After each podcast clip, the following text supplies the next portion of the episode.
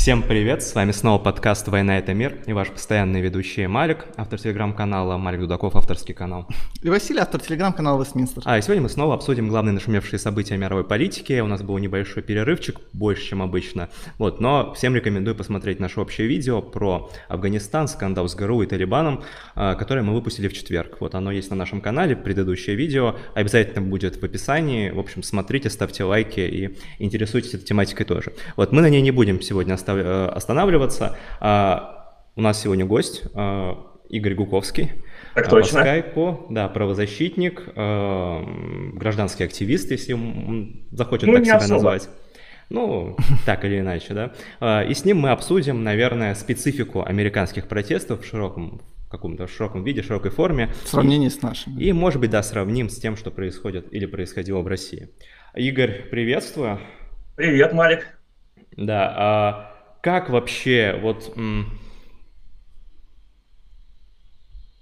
на твой взгляд, а, какие вот ключевые, может быть, а, элементы, черты вот той волны протестов, которые ты наблюдаешь в Америке? Или, может быть, там, скажем так, причины, какие ты причины видишь вот этой самой протестной волны, которая накрыла США? Так, я сразу скажу, что как сотрудник программы мемориала, которая занимается политическими репрессиями, программ помощи политическим заключенным, я не являюсь политологом, который может профессионально, а, опираясь на научные труды, а, описать все, что происходит в США. Но какие-то выводы, конечно, тоже можно прийти.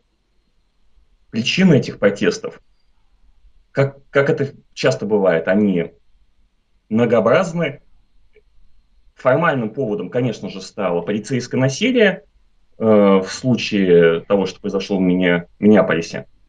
А фактически, я думаю, тут большую роль сыграла и э, такая очень напряженная обстановка предвыборного года, эпидемия ковида, локдауны, экономический кризис, который вызвали эпидемии с локдаунами – то есть вот это число людей, которые недовольны тем, куда идет, идут США, и тем количеством прослоек элит американских, которые тоже считают, что страна зашла куда-то не туда, и мы должны все вот это вот э, смахнуть, как это произошло в России в 1905-1907 году, ну, например. Э, я думаю, достигла той критической точки, когда-то взорвалось, потому что до этого были другие протестные движения в США э, в годы правления администрации Трампа, но они никогда не приводили к таким последствиям э, и не вызывали такой резонанс даже у нас в России. То есть женские марши, они, о них, конечно, как-то говорили, обсуждали, но они всерьез я даже не помню, чтобы кто-то всерьез обсуждал у нас. Ну, мне кажется, у нас все-таки тоже это было э, в дискурсе. Ну, опять же, вряд ли это выходило куда-то глубже, дальше, там, Москвы условно, но как бы вот это Me Too Movement, в общем, тоже у нас как-то это все проходило рядом.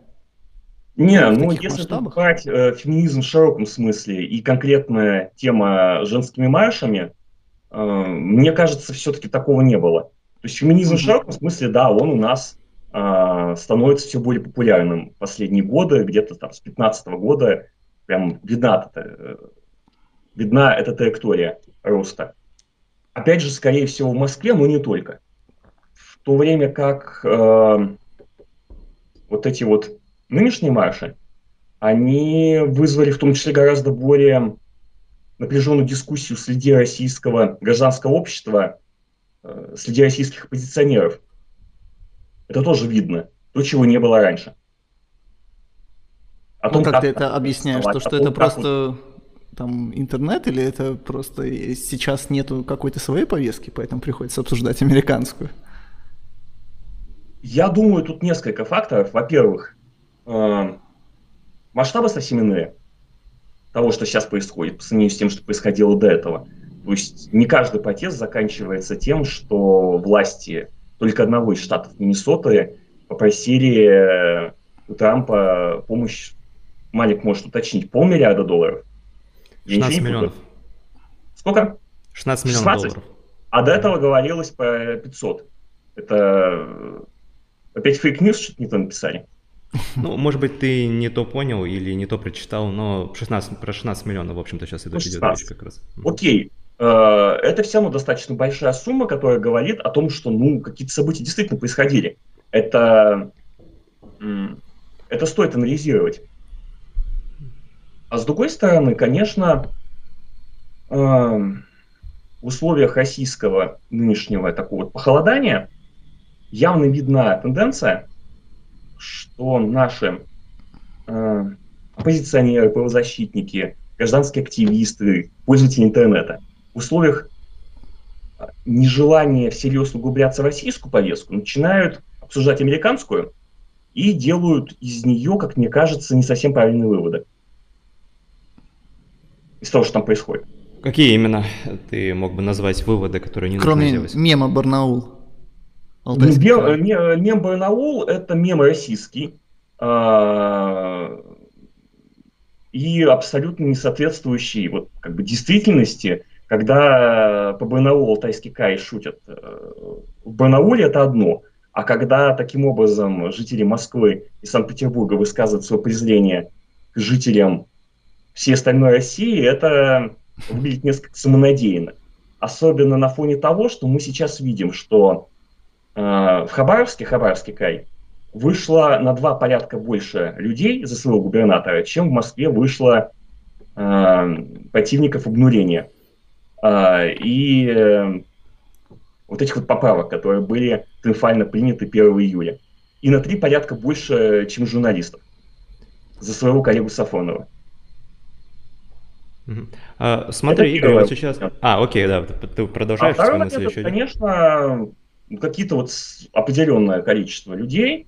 А, я не могу судить, насколько массово, но это видно от дискуссии, виден этот видно, видно это направление а, протестной мысли людей, которые начали доказывать, что протесты России, они неправильные, потому что мы находимся в той состоянии, в котором мы находимся. Ну, достаточно несвободная, достаточно авторитарная страна, что, в общем-то, бесспорно.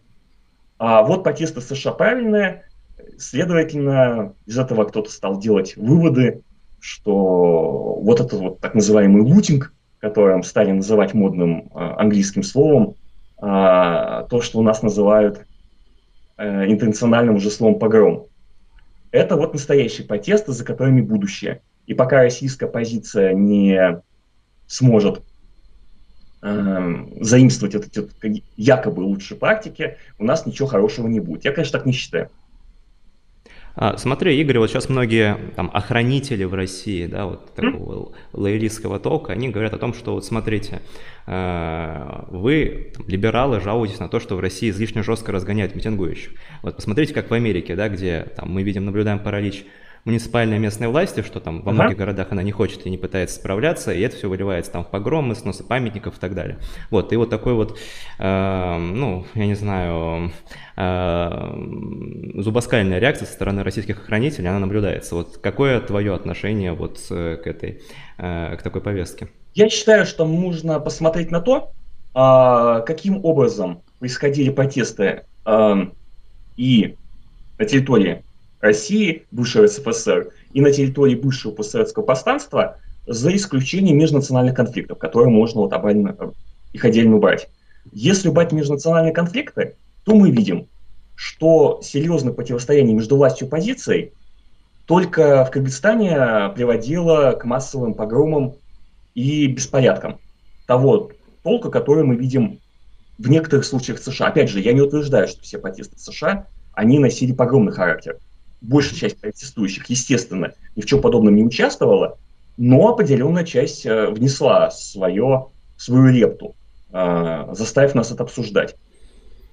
То есть, если мы берем московские события 91-93 года, э, зиму 2011-2012, то, что происходило на постсоветском пространстве точнее тогда еще в позднем СССР, время перестройки, когда были известны события в Риге, в Вильнюсе, в том же самом Тбилиси, там, где не было межнациональных конфликтов, не было никаких погромов, не было никаких грабежей. не было никакого уничтожения имущества, не было никаких а, фактов ну, нарушения прав обычных жителей, которые здесь вот живут, и у которых вот, вот начали сжигать их магазины, а, какие-то вот общественный транспорт, еще что-то такое. Ничего подобного не было. И ну, да, даже Майдан, даже Майдан, который у нас принято описывать в самых негативных тонах, а, особенно в хранительских а, кругах, даже Майдан, он не сопровождался целенаправленными какими-то там погромами и грабежами. То есть какие-то поджоги происходили в основном тогда, когда происходили конфликты. Ну, а, это был побочный ущерб конфликтов между протестующими и сотрудниками силовых структур. Так что сравнивать эти два явления, я не считаю, что эти два явления как-то связаны. Вот прямо сейчас мы видели, прямо вчера, сегодня, протесты в Хабаровске, бездействие полиции, которая практически ничего не делала, ее практически не видно. Ну и мы не видим никаких, мы не видим никаких погромов. До этого в прошлом году мы видели, что в Москве там не разбили ни одну витрину. В Екатеринбурге протесты, то же самое. В Архангельске то же самое в Ингушетии, в Ингушетии, которая э, тоже, казалось бы, она дальше от Москвы и сильно отличается социокультурно. Мы, мы, мы видим, что там были столкновения между сотрудниками полиции и протестующими во время попытки разгона э, протестного митинга, но никто там не пошел сжигать церкви, грабить ларьки, которые принадлежат какие-то магазины представителям других национальностей, Ничего подобного не было. Ну, возразят, это, возразят это, наверное, это, и скажут, что просто у нас мини... Да, менее поляризованное, возможно, общество, да, э, потому что у нас все-таки нет условного Fox News и CNN, которые там 24 на 7 говорят о том, что одна сторона абсолютный ужас. У нас есть «Эхо Москвы» и Первый канал. Да, но все-таки мы понимаем, что это несопоставимо по масштабам, аудитории и да. по масштабам, да. Но если там, не знаю, даже 10% аудитории «Эхо Москвы» выйдет, это все равно хватит для погрома. Это правда, да, но все-таки это совершенно другой уровень, да, там демократическая бабушка, ну что она там, какой погром устроит? Никакого. Вот, ну вот суровые сибирские, уральские, дальневосточные восточные ингушские мужики, они тоже не стали никаких погромов устраивать, они не стали, э, э, они не пришли к выводу, что нужно пойти сейчас и попробовать какие-нибудь э, магазины ограбить и себя сгладить этим самым последствия экономического кризиса. Так что нет. Ну, то есть более здоровое общество, нет? Наше Или более запуганное, более пассивное. Более... Ну, разные можно формулировки сказать назвать. Оно более тематизировано, в том числе некоторыми событиями историческими. Да. Ну да, это тоже верно. Угу. Слово а... у нас появилось, и то, что происходило у нас неоднократно э, и во время ну, революционной волны 905 900 можно даже сказать, 22 -го года, пока это все не закончилось, и во время распада СССР в ходе там, национальных беспорядков значительная часть населения России э, могло это наблюдать живьем, ну или в качестве беженцев, или в качестве людей, которые э, там служили в этих республиках. И да хотя бы даже по телевизору. И поэтому к таким действиям у нас негативное отношение, кажется, в обществе. Понятно. А, ну, то есть ты не считаешь то, что, там, не знаю, а, там настроение в обществе, там, вот как говорит Белановский, это вот такой котелок, который уже варится и там вскипает, и просто в какой-то момент сорвет крышку, и начнется все довольно жесткий, э, довольно жестко, по жесткому сценарию пройдет. Просто пока все это задавили, и этого не наблюдается. И то есть лутинги у нас возможно? Ну, лутинги. Жестких сценарий он... Украина 13 год, 14 означает, что будет происходить погромы и грабежи. То есть вот по поводу нашей вот определенной культуры протеста, то можно смотреть, что во время гражданской войны те же и большевики, ну и в меньшей степени, понятно, и белые, и другие силы, они старались максимально жестко подавать э, погромы, мародерство э, и вот подобные действия, потому что они очевидным образом разлагали э, ну, моральный дух протестующих там, участников какого-то там гражданского э, противостояния. А, смотри, а, может быть, немножко отойти от темы беспорядков. Там много mm-hmm. задают тебе вопросы про дело Сафронова и твое отношение. В общем-то, тоже Май... такая тема. А, госизмена в пользу чешской разведки. Тоже, на самом деле, параллели с Соединенными Штатами можно провести, учитывая, да, там и дело Сноудена, и вообще такое любовь. Ну, кстати, вот интересно, я давал комментарий на «Комсомольской правде» О, да. радио, буквально в, угу. когда это было, в четверг. Меня там тоже спросили, вот, назовите, кого в Америке сажали за госизмену. Угу. Я им сказал, что в Америке никого за госизмену посадить нельзя, в отличие от России, там, в отличие от Франции, в отличие от Германии, потому что в Америке сооснователи еще в Конституции заложили очень жесткий э, регламент того, кого можно назвать изменником Родины. А, то есть это человек, который должен вести активные реальные действия в отношении страны, с которой Америка находится в состоянии войны. То есть нельзя быть, нельзя никого в Америке признать там изменником в пользу России, Китая, даже Ирана, потому что нет военных действий между этими странами. Вот, и почти почти все дела за измену в Америке, они э, там 80% касались еще вот лоялистов, которые в свое время помогали британской короне, и, собственно говоря, вот ради них эта тема и вводилась в Конституцию США. Э, то есть, по-моему, даже за годы Второй мировой войны там буквально было несколько кейсов, когда кого-то обвинили в измене в пользу нацистской Германии, вот, но с этим даже быстро закончилось, и после Второй мировой войны не было ни одного прецедента в американской истории, что, кстати говоря, в том числе связано с тем, что Америка никому не объявляла войны После Второй мировой войны, после того, как она была объявлена война Болгарии и Румынии в 43-44 году.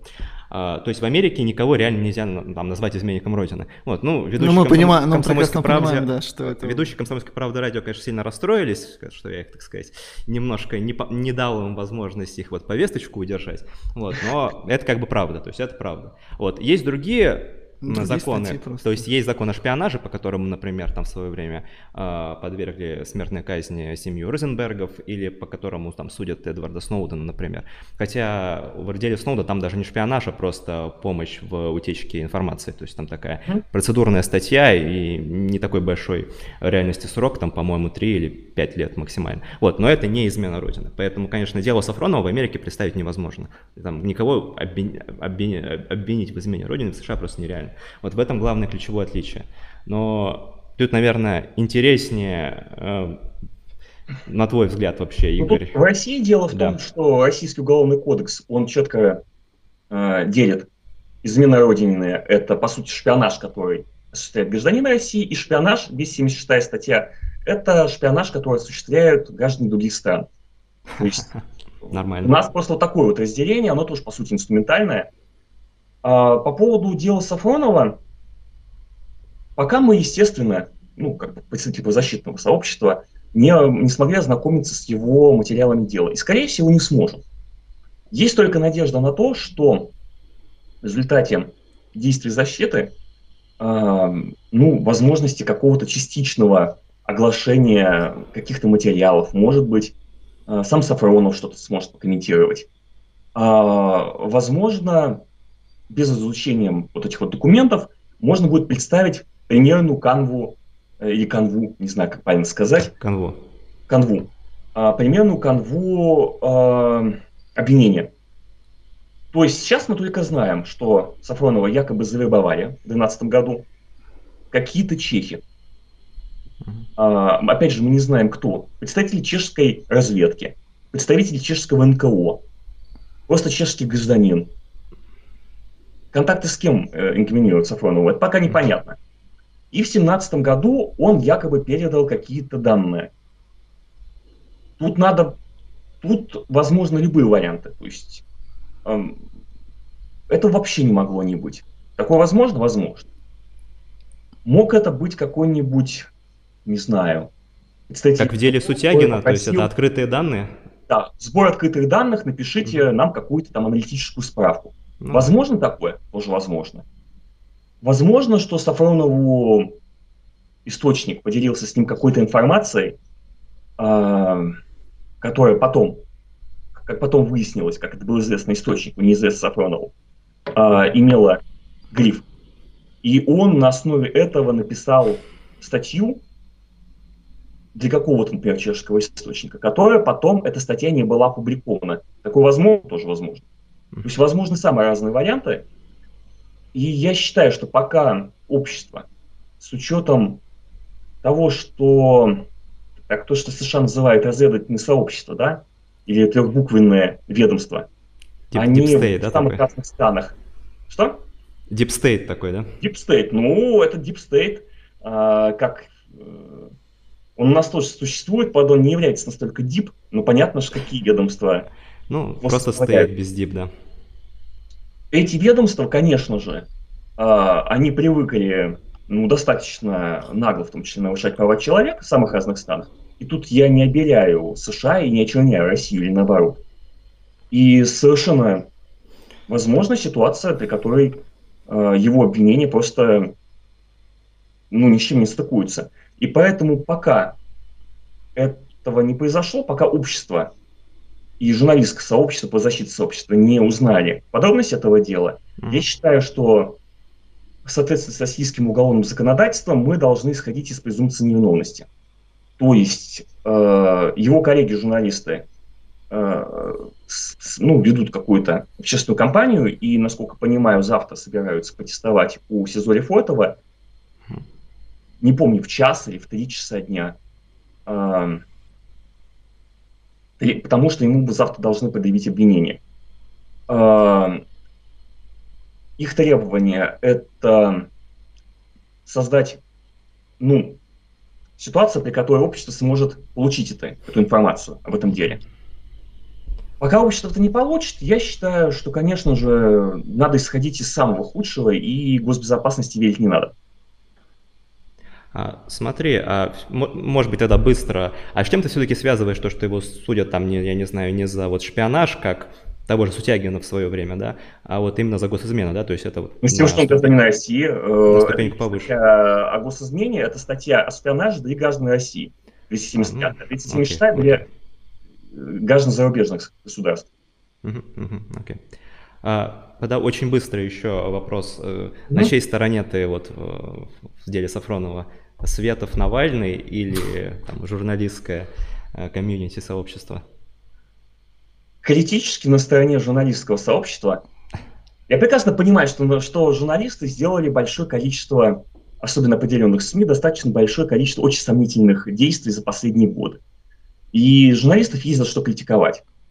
Но тут можно просто исходить из какой-то общечеловеческой этики, в том числе из той этики, э, которая, не знаю, она э, понятна любому человеку в России, ну вот эта вся пацанская этика, да, аудешная этика – что если человек находится в местах лишения свободы и не может за себя ответить, то говорить, что вот он такой негодяй, и мы его сейчас вот э, экскоммуницируем, не знаю, вынесем ему, э, вынесем ему или еще как-то вот говорят в разных странах и культурах, что мы его объявим, что он, значит, не журналист, что он работал не там, что занимался не тем, что сомнить моральный облик его сомнительным, это, по-моему, неправильно.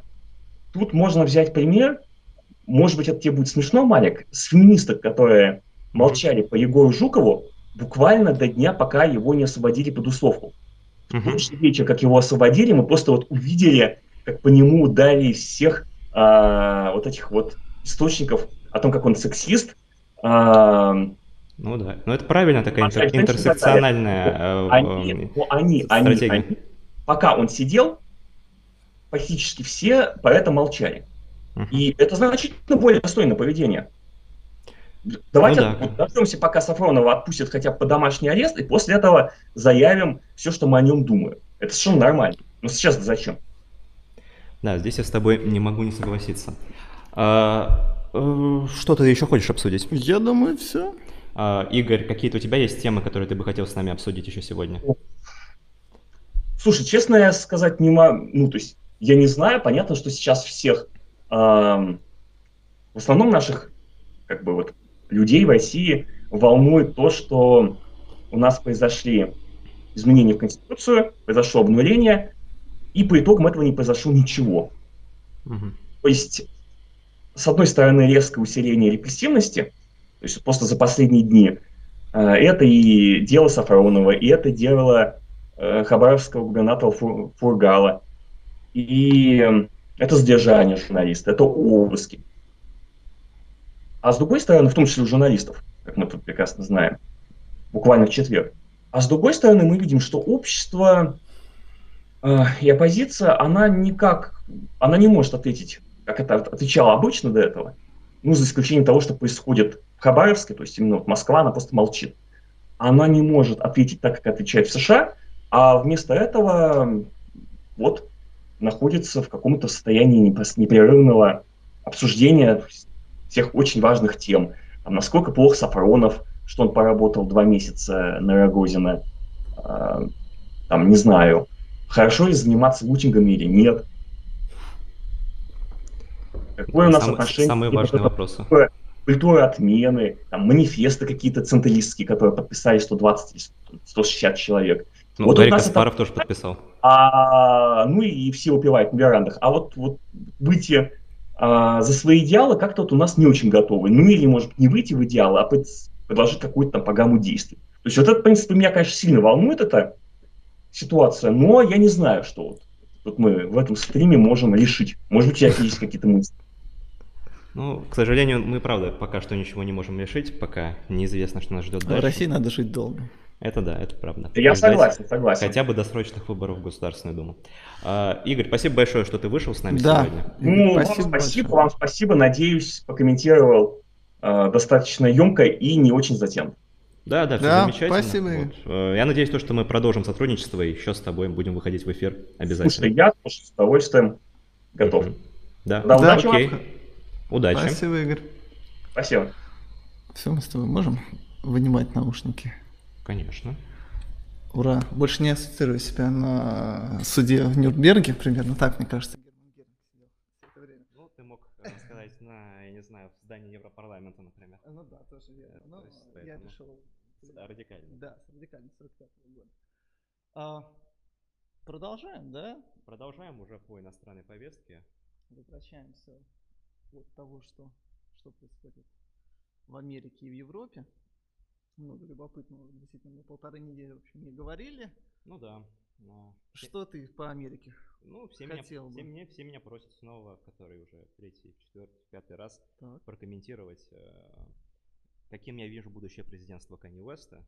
Опа. И я могу сказать то, что я полностью поддерживаю Кани Уэста. Это вот можно Человек... считать как endorsement, official endorsement. Я надеюсь, его предвыборная программа будет как его песни Flashing Lights. lights. Это I had these niggers more than Nazis.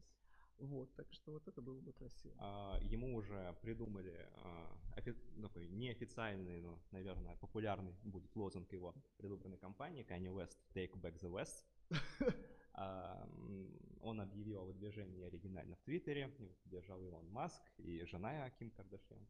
А, пока что он, конечно, не проводил никаких таких а, э, тех действий, которые ждешь обычно от кандидата президента США, то есть не собирает подписи, не регистрируется, там, не нанимает политтехнологов, не создает штабы. Но дал интервью в Форбсе американском, который, конечно, произвел некий фурор. Ну, в общем, так было понятно, да, если говорить серьезно, что у Кении серьезные психологические проблемы, да, и, в общем, человек, которого на там, последние несколько лет можно даже было следить по его студийным альбомам, в общем, такие перепады с настроением, и вот мы видели на последнем альбоме его уход в религию. Ну, тут прям такой отличный список и чем-то напоминающее первые годы движения пяти звезд в Италии, да, которые шли изначально с, на выборы с такой жесткой антипрививочной программой. Да, это Кенни Уэст тоже повторяет это, говорит о том, что прививки это зло. И о том, что да, нужно там возвращаться к религии, нужно вводить религию в школы. А, говорит о том, что да, Трамп, он, в общем, уважает, но при этом как бы если бы не был Трамп, то он попытался бы даже идти на праймерис от республиканцев. То есть, в общем, такое огненное интервью, в общем-то, у него в Форбсе вышло. Ну и, конечно, его, да, там все мейнстримовые медиа закричали о том, что ну ни в коем случае, даже если эта компания не является каким-то рекламным продуктом следующего альбома или там следующей линейки одежды, э, ни в коем случае не давать ему да, какую-то платформу для пропаганды вот этих идей. Так что вот посягательство очередное на, на свободу слова. Mm-hmm. Uh, у него, конечно, большая проблема состоит в том, что в некоторых штатах уже закончились сроки для регистрации на выборах, в шести штатах. Еще в шести они заканчиваются в конце июля, поэтому у него там есть шанс поучаствовать в 38 штатах uh, на выборах. То есть это там примерно минус треть вы, голосов выборщиков прямо сразу сходу получаешь. Но, тем не менее, там, он стремится вот, получить голоса в первую очередь, наверное, своих фанатов, такой чернокожей аудитории, которая традиционно, наверное, не участвуют на выборах, ну или если участвуют, голосуют чаще за демократов. А, интересно, что а, он признался как раз в своем интервью, то, что он чаще всего, а, ну не чаще всего, а постоянно консультируется с зятем Трампа, Кушнером, по поводу всего, да, то есть это очевидно вот какая-то такая новая схема Кушнера. Партия как, пенсионеров за жизнь. Как бы да. Ну, и, и коммунисты России против КПРФ. Ну, э, скажем так, его вот у меня в Фейсбуке, наша русскоязычная аудитория иностранная, они все говорят, что вот Канни Вест это наш э, генерал Лебедь 96 -го года, то есть также не, по, не помо, поможет... Оттянет. А, поможет, э, так сказать, э, не дать э, прийти к власти коммунистам. Голоса патриотической общественности. Вот, поэтому генерал Лебедь 20 -го года это Канни Вест.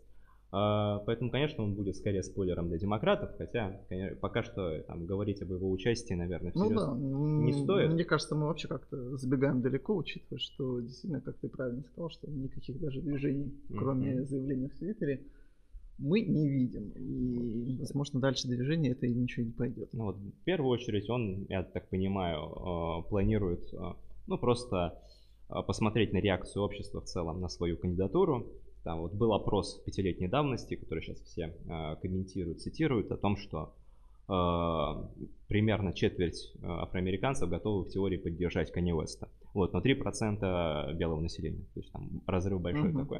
А, понятно, что если ему просто интересно внимание общества, внимание аудитории, а, то он, как бы, наверное, планирует участвовать на выборах где-то, допустим, в перспективе на 24 год, скажем так, да. А сейчас просто, ну вот, посмотреть, как, как общество отреагирует. А в 24 году уже выдвинуться заранее, пойти на праймерис одной из партий, ну, может быть, республиканской партии, скажем. И, соответственно, уже вести такую нормальную кампанию заранее до выборов. А не сейчас, как он в последний момент решил выдвинуться, как он сам пошутил, иду я не от партии, а birthday party. Да. Birthday party, да. Чтобы всем, было, всем, всем было хорошо. Ну и вице-президент у него, да, какая-то женщина-проповедник из угу. э, Вайоминга. Вайоминга, да. Которую тоже никогда до этого не слышал. В общем, ну такая классная компания. Да, поэтому э, мне понравилось то, что вслед за ним еще объявила выдвижение Пэрис Хилтон. Вот, но как бы это, наверное, совсем уж такой немножко смешной вариант. А Ксения Собчак против всех 2020. Но это, конечно, уже обсуждать не хочется. Хотя меня тоже много звонили журналисты, спрашивали, что и как с Пэрис Хилтон, какие шансы у нее против Трампа. Вот, но с Вестом, пока он не начнет работать серьезно на выборах, да, обсуждать это тоже всерьез, скорее всего, не стоит. Да. Кроме, да, кроме Уэста, завес только 3% белых, да. А, кроме Уэста в Америке произошло также немало знаковых событий. А Трамп э, выступил с такой пламенной речью на горе Рашмар. Мы не обсуждали в прошлый раз в канун Дня независимости США. Там сказал о том, что вот, значит, я буду восстанавливать американскую историческую память Америки, создам там парк исторического наследия, в котором будут стоять все памятники, которые сейчас сносятся на территории США. А, значит, этим я вот буду заниматься в преддверии выборов. Там две таких повестки, восстановление экономики и восстановление исторической памяти свою очередь, Байден э, наконец-то э, опубликовал тезисы своей предвыборной программы, что так долго от него ждали. То есть не прошло и с каких там 18 месяцев с начала с его с выдвижения президента. Наконец-то мы узнали про эти тезисы. Вот, э, самое интересное э, в программе Байдена это то, что он не взял никаких таких радикальных а, предложений, которые сейчас становятся популярными у демократов. Там ни зеленый новый курс, ни не знаю, упразднение полиции, 90% а, налог на богатых, ни госмедицина. В общем, все, на чем шел Берни Сандерс, все, что поддерживает там условное крыло Александрия Казио-Кортес. Вот, в общем, ничего Байден из этого не, не берет к себе. Вместо этого он выдвигается на такой довольно, ну, условно, левоцентристской повестке, там, что типа повышу минимальную заработную плату, там, дам субсидии зеленой энергетике, там, реформирую криминальный кодекс уголовного права. Эм, при этом еще сделает такую протекционистскую меру, то есть, которую он взял, видимо, позаимствовал у Трампа. Это вот... Buy American. Да, Buy American. Ну, кстати, хорошая вещь, в общем-то, а, действительно такая. У, у Трампа лозунг, как мы знаем, Buy American, High American. Ну, вторую часть демократы не могут уже взять, потому что это расизм и нативизм. Но первую часть они могут позаимствовать. Да, даже Стив Баннон похвалил, в общем, Байдена в этом плане. Ну, то есть это как бы просто к слову о том, что Трамп открыл вот это вот окно Вертона в сторону протекционизма, и оно не, не уходит даже в случае его поражения. Мгм. То есть будет продолжаться вот в этом направлении. Ну да, в общем, в случае там противостояния с Китаем, мы это уже говорили. Ну, в общем, такие вещи, да, действительно. Ну, а про Трампа хорошая действительно речь, наверное, одна из самых сильных его на горе Рашмар, но я боюсь, что, конечно, это немножко too little too late, да, уже спустя сколько там, полтора месяца с момента того всего, вот этой катастрофы национальной и культурной, которую мы все наблюдали в Соединенных Штатах.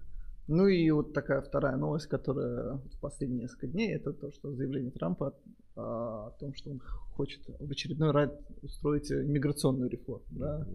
С ДАКа, вот этими всеми э, детьми, которых завезли родители, которые здесь находятся, которые какой уже год в непонятной ситуации. Ну и учитывая, что в 2016 году, конечно, Трамп пришел с какими-то жестко миграционными э, вещами, а теперь он говорит о том, что он даже не, ему не нужно советоваться с Сенатом, чтобы подписать эту миграционную реформу. Ну, в общем, не очень хорошая весть. Особенно для каких-то в общем, правых, которые всегда выступали против миграции и легализации. Да, но Трамп, он еще до выборов 2016 года, в общем-то, говорил о том, что он готов пойти на амнистию этим дримерам. У него там была речь, в которой он говорил, что я не хочу воевать с детьми, как он сказал. То есть это, в принципе, было, может быть, для каких-нибудь таких правых националистов это и грустная история, но вполне ожидаемо. Там ничего нового мы в этом плане не увидели. А Трампа вряд ли стоит рассматривать как какое-то большое предательство. Ну, не знаю, не знаю. Ну, все знали, как бы, что он об этом говорил до, еще до выборов 2016 года. Поэтому что тут, что тут говорить? Конечно, в идеальном мире, как я, по-моему, тоже где-то писал или говорил, я уже не помню. В идеальном мире это можно было бы разменять на какую-нибудь там уступку стороны демократ, там типа амнистию этим, сколько там, миллион восемьсот тысяч дака реципиентов, в обмен там на, не знаю, на финансирование стены или на что-нибудь еще. Но это как бы в идеальном мире, в реальном мире никаких сделок не будет у него с Конгрессом, это уже понятно. Ну да. Это правда. А, вот, собственно, такие, такие вот дела. А, по Америке, наверное, стоит еще упомянуть а, уже в контексте а, международки. Это события, а, связанные с Китаем и вообще новое обострение в отношениях с Китаем. Мы об этом говорим, в принципе, в каждой передаче. Вот, в этой передаче мы тоже об, этом сейчас упомянем, скажем. Ну, во-первых, стоит вспомнить то, что на этой неделе США официально объявили о выходе из ВОЗ. Это давнее решение Трампа, которое он еще в мае объявил, но теперь этот выход начинается. Там долгий процесс выхода, то есть они там уведомили организацию ВОЗ, они сократили, убрали финансирование и постепенно они, в общем, будут сокращать свою, свой аппарат, который работает в рамках ВОЗ, и к концу года, ну, в случае там, победы Трампа, переизбрания Трампа, в общем-то, ВОЗ в США покинет. А вторая история, наверное, более нашумевшая и такая более знаковая, это решение, там, не знаю, инициатива Госдепартамента о том, что о блокировке ТикТока. Да, то есть это его приложение, которое считается, что оно сливает всякую там секретную информацию о пользователях в Пекин. В общем-то, госсекретарь США сказал, что вот Помпео, Майк Помпео сказал то, что, в общем-то, мы готовы, мы готовы это все банить и блокировать. Поэтому Напряглись инфлюенсеры. Простите, да, поколение Z, но ваша любимая площадка, она, в общем, скоро, скоро исчезнет. Больше никаких дебов. Да. Вот там уже какая-то пошла волна среди зумеров о том, что мы типа будем переезжать из Америки а, из-за этого. Там, ну, я предлагаю сразу в Китай уезжать, поэтому там там ТикТок есть, но ничего другого, правда, нет. В общем, но ТикТок есть. Удар, конечно. Ну, будет интересно, как они попытаются отмазать э, потому что я так понимаю, что они говорят о том, что если ТикТок заведет американский офис, да, который будет менее подотчетен Пекину, то, наверное, теоретически шанс там пролезть и остаться на американском рынке есть. Потому что, ну, понятно, никто не хочет терять такой огромный рынок, тем более, да, ТикТок за, пол, за полтора года, в общем, превратился в такой суперглобальный бренд и суперглобальную соцсеть. Американский рынок для них третий по численности, то есть для них это будет сильный удар после Китая и после Индии, вот, но это не основополагающий рынок. А, Америка ну, вела... Да. да, я бы просто вот ты про Китай заговорил, я бы немножко еще перекинул мостик э, к Соединенному Королевству.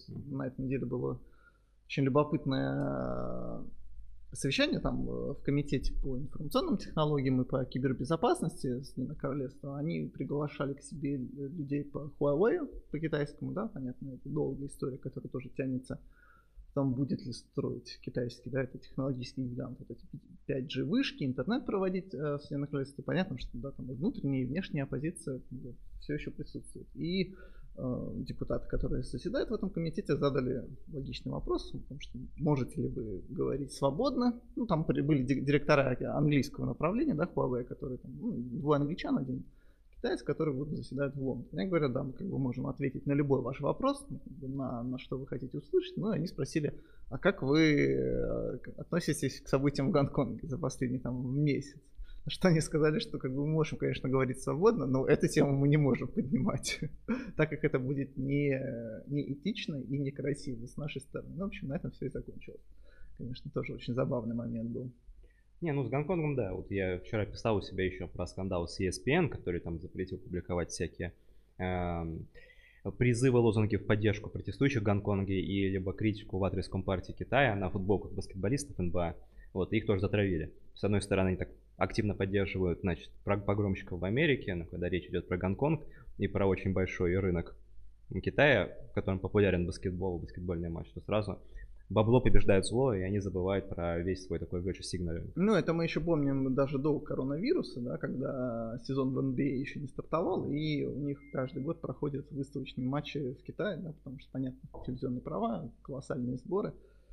Сейчас я боюсь ошибиться, какие команды там выступали. Ну, наверное, с Леброном э, кто-то, в общем, приезжал, там, Лейкерс, не Лейкерс, да, или какие-то другие команды. И, в общем, понятно, им задавали вопросы и по Гонконгу, и по уйгурам. Ну, и понятно, а, руководство НБА, комиссар НБА сказали о том, что нет, игроки должны не комментировать эти события. В общем, это тоже смотрелось просто катастрофически ужасно, репутационно. И, в общем, да, в течение года вот это все и продолжается. А, Америка, о чем я начал говорить, а, ввела первый раунд санкций в отношении Китая. Это уже, наверное, не первые санкции в истории, потому что были еще санкции более масштабные в свое время после Синьаньмэня когда их вводила администрация Буша-старшего, но они были довольно быстро отменены после прихода к власти следующей администрации Билла Клинтона. Вот, но, тем не менее, вот с того момента это первые э, очевидные санкции США в отношении Китая. Они персональные, пока что в отношении людей, кого Америка называет виновниками нарушения прав человека в истории с уйгурами и в Гонконге. Вот, там двое, двое товарищей, это члены Политбюро, то есть это удар в том числе и по высшему руководящему составу. Э, КПК и вообще китайской власти, китайского государства. А, и сейчас в Конгрессе уже там почти принят закон э, о санкциях в отношении организаций, участвующих в принятии, в реализации, точнее, договора о нацбезопасности в Гонконге. А, эти санкции уже будут там не только персональные в отношении организации, вот, но еще пока не секторальные. Хотя, учитывая, как все быстро ухудшается, то до секторальных санкций тоже все может дойти. А, интересна позиция Австралии, которая не так давно, а, тоже на прошлой неделе, а, во-первых, там премьер-министр Австралии Скотт Моррисон произнес такую практически военную речь, где он сказал о том, что Австралия находится в худшем, в худшем положении, геополитическом положении со времен Второй мировой войны и экспансии Японии. А, и также чуть позже Австралия объявила о том, что она выдает, в общем-то, статус беженцев а, с возможностью получения гражданства всем жителям Гонконга, которые работают на территории Австралии. Это примерно 87 тысяч человек, довольно крупная сумма, а, довольно крупное число людей. Вот, и пока там Борис только обещает паспорта, там Госдепартамент раздумывает над квотами, а Австралия уже вовсю дает возможность гонконцам приезжать, получать этот самый статус беженца и там через 3-5 лет получать официальное брит... э, австралийское гражданство. Как хорошо быть гонконгцем, да, из этой серии. А, ну да, в общем, действительно хорошие планы для тех, кто хочет переехать в этом плане. С этим я согласен. А, по Америке у меня тематики все закончились или вышли. Дальше по вопросам можем пройтись кому-то, что отдельное э, что-то отдельно интересно. Да, ну, наверное, стоит еще упомянуть э, про санкционные, если заговорил, то на этой неделе в Соединенном Королевстве вышел угу. список Магнитского ну, спустя 8 лет после того, как он появился За, за подписью Барака Обамы в 2012 году после поправки да, там, Джексона Венника. Который заменил, в общем, список магнитов. В общем, тоже такой долгий-долгий процесс. Ну и там присутствуют и русские фамилии, и фамилии э, э, совершенно из других стран, Саудовской Аравии, и северокорейские фирмы, то есть, в общем, тоже такой большой глобальный список. Но я думаю, в общем, я написал, что, наверное, можно это связать с тем, что демократы могут выиграть, да, и, в общем, такая вот практика санкционных списков, она, в общем, побеждает и в Соединенном Королевстве. Ну и, наверное, такая глобальная история сегодня, это, конечно, выборы президента в Польше, который сегодня второй, второй тур, и там явку в очередной раз да, бьет какие-то рекорды, учитывая, что поляки неохотно всегда голосуют, это хорошая, в общем, новость. Ну и, по-моему, участки закрываются через два часа, будет любопытно посмотреть. Да, ровно в 10 по Москве закрываются. Поэтому пока экзит-полов, к сожалению, нету, но э, предварительные опросы показывают очень противоречивую картину. Там в некоторых лидирует ну, там 50 Дуда, практически. в других лидирует оппозиционер Траковский или как его там зовут. Э, наверное, последнее, на чем хотел бы остановиться в рамках сегодняшнего выпуска, это такая история двух соборов. Я даже вывел немножко в название нашего видео. Угу. Первый это Нотр-Дам, а, который начали реконструировать наконец-то. Выделили деньги, и, судя по всему, его будут нормально реконструировать, то есть без там новомодного современного, без новомодного современного дизайна.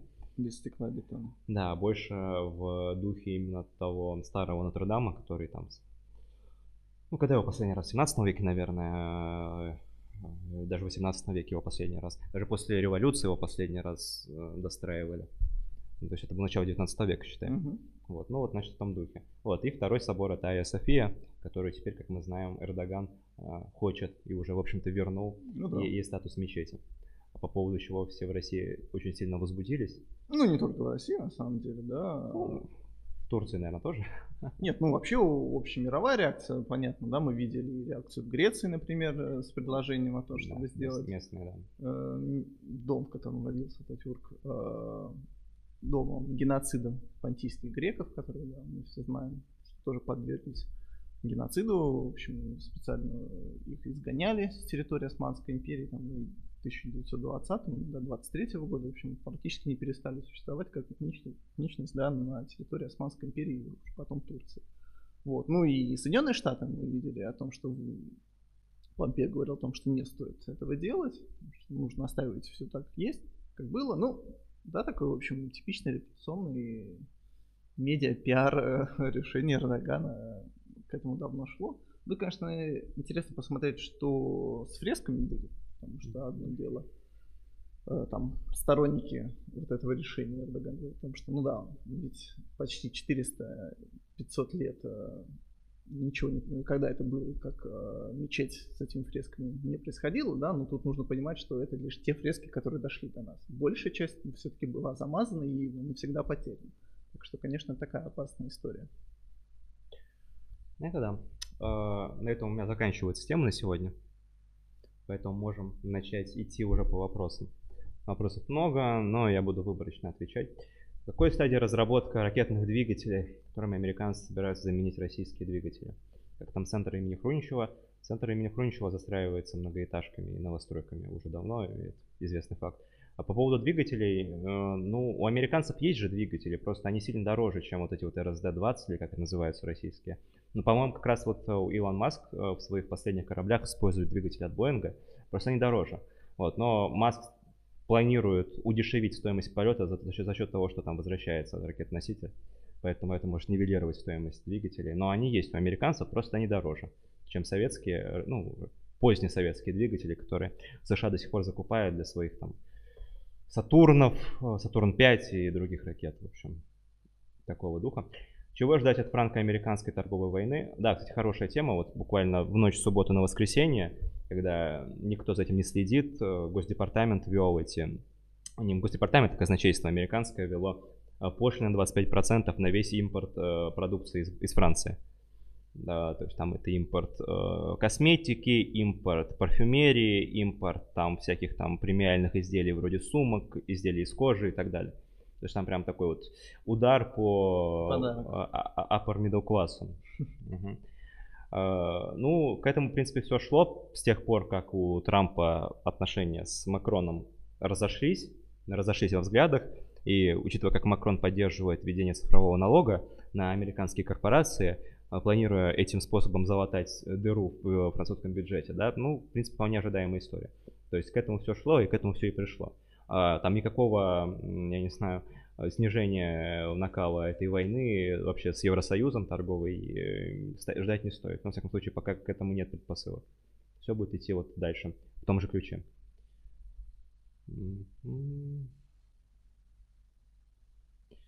А, э, французские вина за, за э, вместо французских вин появятся бельгийские в Америке. Ну да.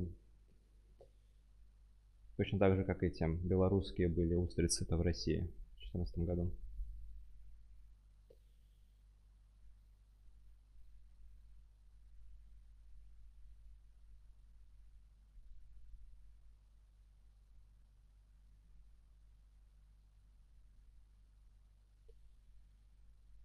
Напоминает про погромы. Манежка 2002 год. Ну да. А рынок в Южном Бутово 2010 год. Тоже да было. В 2013 году тоже осенью были погромы.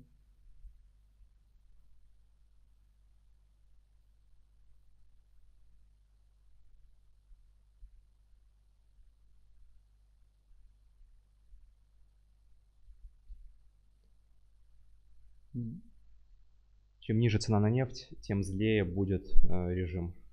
Ну-ну. Так должен быть добрее сейчас, она же выросла. Цена на нефть. -то. 42 доллара. Не 16, как было в апреле.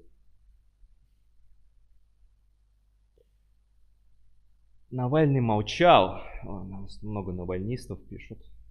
Пока его начали просить сильно вступиться за Сафронова. Ну, ну, не знаю, Навального так бомбит последние трое суток, что где он там молчал. Мне кажется, ну, он это сейчас больше всех говорит. Канал Марика будет называться Президент Вест. Ну да, если победит, я переименую. Дикий Вест.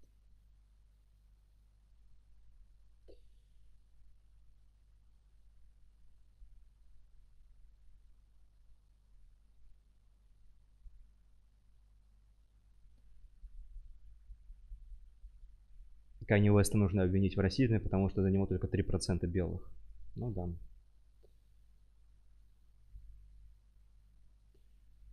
Все мечтали, чтобы Россия была похожа на Америку, но в итоге Америка начала становиться Россией. Почему бы Трампу не сделать Уэста вице-президентом? Ну, давайте предложим. В следующий раз, как встречу Трампа, я ему об этом скажу.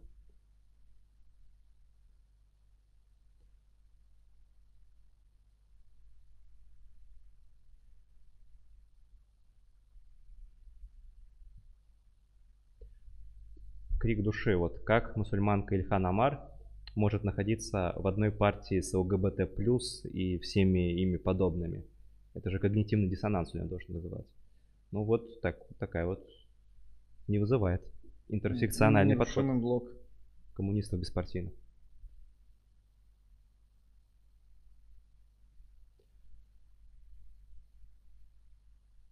Идет ли Трамп санкции против канала ESPN? Ну да, обязательно перекроет там все, все финансирование.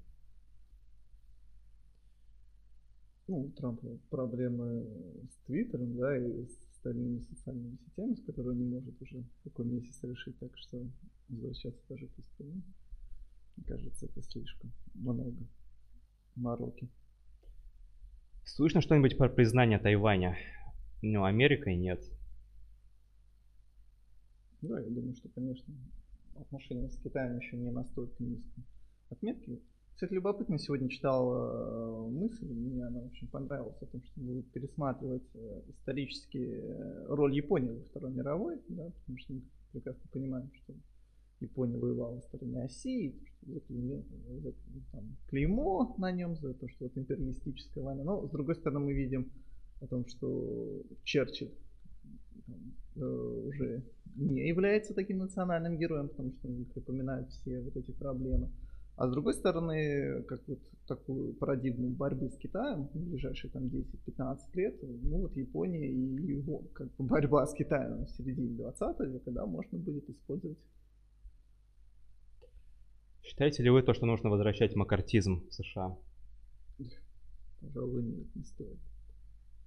А где Трамп найдет замену всем товарам, на которые он кидает пошлины? Ну, так их же не запрещают продавать. Это же не как в России, где запретили всю сельхозпродукцию из Европы. Или как в Европе запретили продукцию из России. Это же просто пошлина. То есть они будут продаваться только дороже по стоимости. Плюс 25% ценника. Ну, вот. Или будут гнать через Бельгию, там, Люксембург, или какие-то такие способы же есть. Запрещать никто ничего не, не планирует. Там, по-моему, сам, самое страшное, что Трамп сделал, это когда он ввел это стопроцентные пошлины на некоторые импорты из, из Китая, но даже там не было запретов, то есть да, просто сто процентов к цене вот, на китайские товары. Это сделало многие из них не конкурентоспособными, действительно, от них отказывались, но тем не менее это не полный запрет.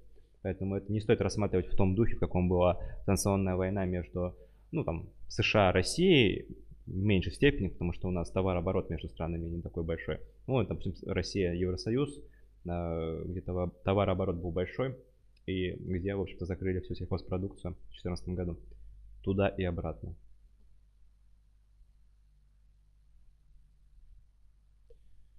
Э, спрашивают, как вы относитесь к блокировке Rush Today в Латвии? Ну, плохо, конечно. Ничего не надо блокировать никогда. Даже, честно говоря, не, не слышал про эту историю. Ну да, была история, что заблокировали. Но, ну, как окей. бы, ничего в любом случае не надо блокировать. Человек сам разберется, что ему смотреть, а что нет. Ну, да. Такие темы. Э, закончу сегодняшний выпуск тоже историей э, из рубрики Шапито. Э, звонили мне давеча с... Куда же мне звонили? По-моему, с Rush Today просили дать комментарий как раз по важной международной новости. Uh-huh. А, причем это было там типа середина, середина дня, мне звонит продюсер, говорит, можете через 5 минут выйти в эфир. Я говорю, ну окей, хорошо, а что будем обсуждать там, может, беспорядки или там тему противостояния с Китаем? Мне говорит, нам это не интересно, нам интересно, что вот Госдепартамент США выделил 100 тысяч долларов на продвижение американских ценностей в Словении. Как вы это оцениваете, на что пойдут эти деньги? Я сказал, ну это хорошая тема, конечно, важная тема, я тоже на ней часто думаю в своей жизни. Вот, ну давайте поговорим про это, вот. Ну, обсудили там то, какие связи есть между нынешним правым правительством Словении и Трампом, с которым даже встречался нынешний премьер-министр славянский один раз на какой-то конференции. Кстати, была э, на этой неделе конференция неплохая. А, мы не говорили про протесты в Сербии, да, но были встреча Орбана, Вучича и Янца, который является премьер-министром э, Словении. В общем, такие э, вышеградский правый блок. Ну и даже Сербия, которая не состоит в формальной вышеградской группе. Но, в общем, любопытно. Uh-huh. И говорят о том, что да, либо Евросоюз будет меняться, либо мы, конечно, будем отдаляться от Евросоюза.